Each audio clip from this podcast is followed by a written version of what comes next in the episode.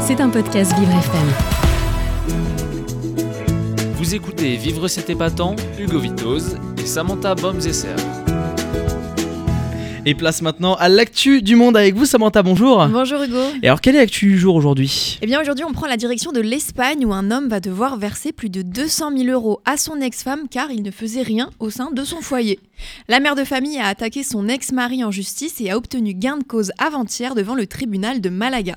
Pendant toute la durée de leur mariage, elle s'est occupée toute seule de l'intégralité des tâches ménagères, c'est-à-dire la cuisine, les courses, le ménage ou encore l'éducation de leurs deux enfants. Et pendant leurs 24 années de vie commune, son mari l'empêchait même de travailler à l'extérieur. En plus de ça, elle l'aidait dans la gestion de sa salle de sport sans recevoir aucune rémunération en retour.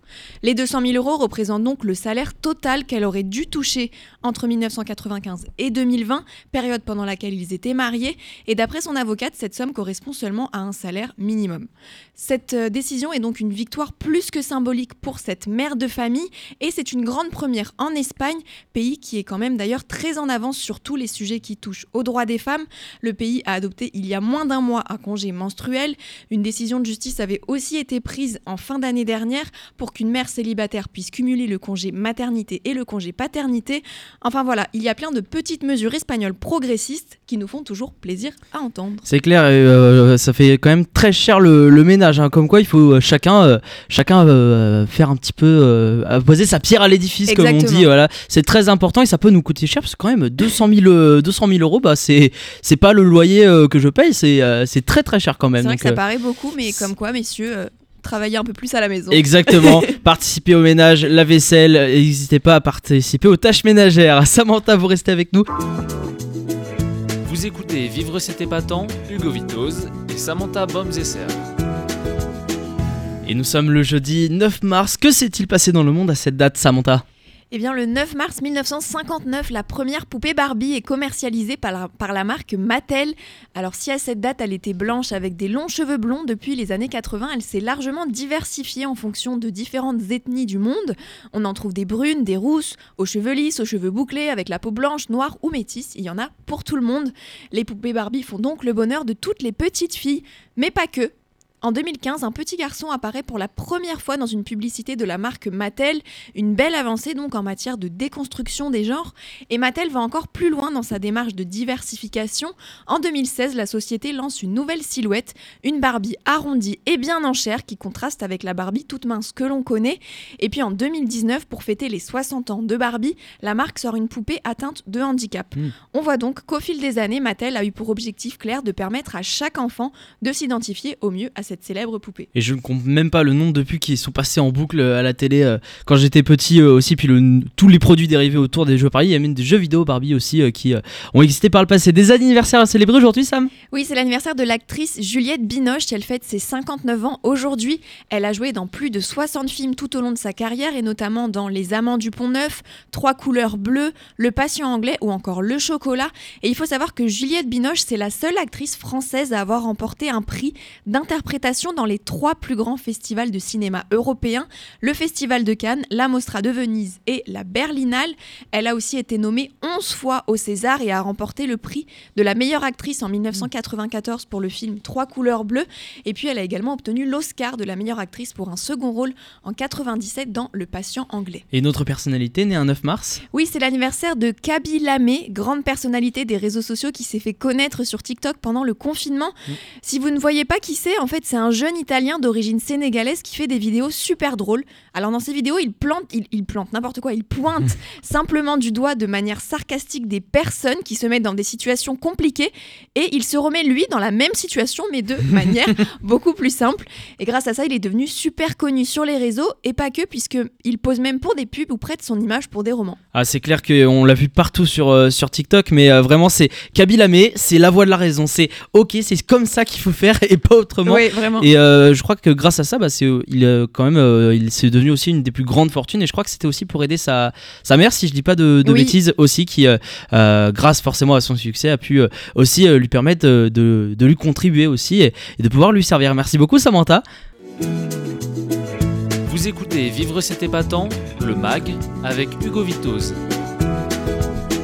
Merci d'être avec nous dans Vivre c'était pas tant bon, bon, bon appétit. Si vous êtes à l'heure du déjeuner et eh bien en train euh, de savourer euh, votre repas. Et si vous êtes euh, avec nous on accueille aujourd'hui un, un, nouveau alors pas si nouveau que ça dans l'équipe c'est Paul Saman. Bonjour Paul. Bonjour Hugo. Bonjour à tous. Alors pour réexpliquer très rapidement vous êtes au sein de Vivre FM depuis le mois de septembre. Vous étiez avec Ornella Ornella Dampron dans, dans les experts. Et donc à partir d'aujourd'hui on vous retrouvera dans Vivre c'était pas tant pour trois nouvelles chroniques. Et la première d'entre elles c'est le vrai ou fake. Vous débunkez le vrai du faux chaque jour pour nous d'en vivre, c'était pas tant.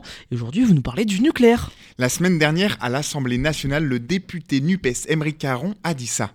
Cette étude de l'INSERM de, 2012 qui évoque un nombre de leucémies infantiles supérieur à la moyenne nationale dans un rayon de 5 euh, km autour des centrales. Il affirme que les centrales nucléaires ont des conséquences sur la santé des enfants en s'appuyant sur une étude de l'INSERM, c'est-à-dire l'Institut national de la santé et de la recherche médicale. Une déclaration qui a fait beaucoup réagir, notamment du côté de l'extrême droite, incarné par Jean-Philippe Tanguy, élu Rassemblement national. On l'écoute. Cette étude de l'INSERM que j'ai relue entre-temps dit strictement le contraire, puisqu'elle établit, excusez-moi, aucune association significative n'a été observée entre le nombre de cas de leucémie recensés et la distance séparant le lieu de résidence et le site nucléaire, que ce soit de manière globale ou en fonction de l'âge des enfants. Alors, qui a raison dans cette histoire? Est-ce que c'est vrai ou faux? Est-ce que les enfants vivant proche des centrales nucléaires risquent pour leur santé? Hugo, d'après vous, c'est vrai ou c'est faux? Euh, Je vais dire faux, allez. Eh ben, en fait, on ne sait pas. Les deux élus ont à la fois tort et raison, c'est plus compliqué que ça. Chacun se concentre en fait sur un seul aspect de la même étude de l'INSERM et ils prennent bah, bien sûr que la partie qui les arrange. Hein. En tout cas, c'est ce qu'explique euh, France Info. Dans les faits, les chercheurs ont étudié les lieux d'habitation des enfants atteints de leucémie. Ils les ont comparés et se sont rendus compte qu'entre 2002 et 2007, 14 enfants avec une leucémie vivaient à moins de 5 km d'une centrale nucléaire, alors qu'il y aurait dû en avoir deux fois moins. Il y a donc un risque possible, mais le lien entre centrale nucléaire et leucémie n'est absolument pas établi. L'étude n'a pas réussi à prouver si les centrales nucléaires étaient responsables de ces leucémies et aucun lien de causalité n'a été prouvé. Ça ne veut pas dire euh, quand même que le député Rassemblement national a raison. Au contraire, la vérité, c'est qu'on ne sait pas pour l'instant si les centrales nucléaires ont des conséquences ou non sur la santé des enfants, mais les études et la médecine, les sciences mm. avancent. Ça avance euh, en tout cas pour essayer d'apporter une réponse, parce que là on est un peu dans, le flou. Hein. Exactement, exactement. vous êtes là pour, euh, pour nous éclairer. Il se passe beaucoup de choses. Bon, c'est plus au Sénat maintenant avec euh, l'histoire de la réforme des retraites et même Gérard Larcher apparemment, il est perdu sur la notion du temps. On le comprend un petit peu, il y a beaucoup d'amendements, mais vous êtes là aussi pour eh bien, nous sortir un petit peu de cette sphère informative et essayer de, de débunker le vrai du faux. Paul, on va parler de l'actualité LGBT dans quelques instants. Vous écoutez Vivre cet épatant, le MAG, avec Hugo Vitoz.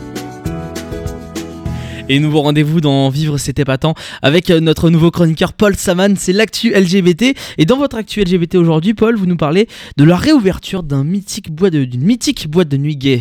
Le Tango, c'est une boîte anthologique de la nuit gay à Paris. Elle était fermée depuis trois ans, depuis le premier confinement en 2020, et la réouverture a lieu demain, vendredi 10 mmh. mars et samedi 11 mars, à partir de 22h30. Pour l'occasion, un bar tout neuf a été installé et son sol a été rénové. Mais rassurez-vous, si vous êtes un ou une fan et que vous nous écoutez, l'identité de la boîte à frisson, comme on l'appelle, n'a pas changé du tout. Le parquet, la piste de danse est toujours là, la scène est à sa place, la boule à facettes attend de tourner à nouveau Bref, on va retrouver la même ambiance rouge mythique et les mêmes sensations en y allant. Et le tango reprend sur des chapeaux de roue avec une programmation très militante. Des thés dansants organisés par des associations le dimanche, les mardis dédiés aux seniors LGBTQI+, des soirées d'expression libre et puis aussi des soirées sans alcool sont également prévues avec les narcotiques anonymes pour que les personnes dépendantes puissent aussi sortir de la tentation. Bon, c'est plutôt une bonne nouvelle, mais si le tango roule, c'est en grande partie grâce à la mairie de Paris, Paul. Elle a racheté l'immeuble vendu par ses propriétaires pendant la crise Covid. Le but était de conserver la boîte, mais aussi de transformer les étages supérieurs en logements sociaux, deux pierres d'un coup. Le premier étage sera utilisé pour installer des locaux d'associations, et vu tous ces aménagements, des travaux sont à prévoir.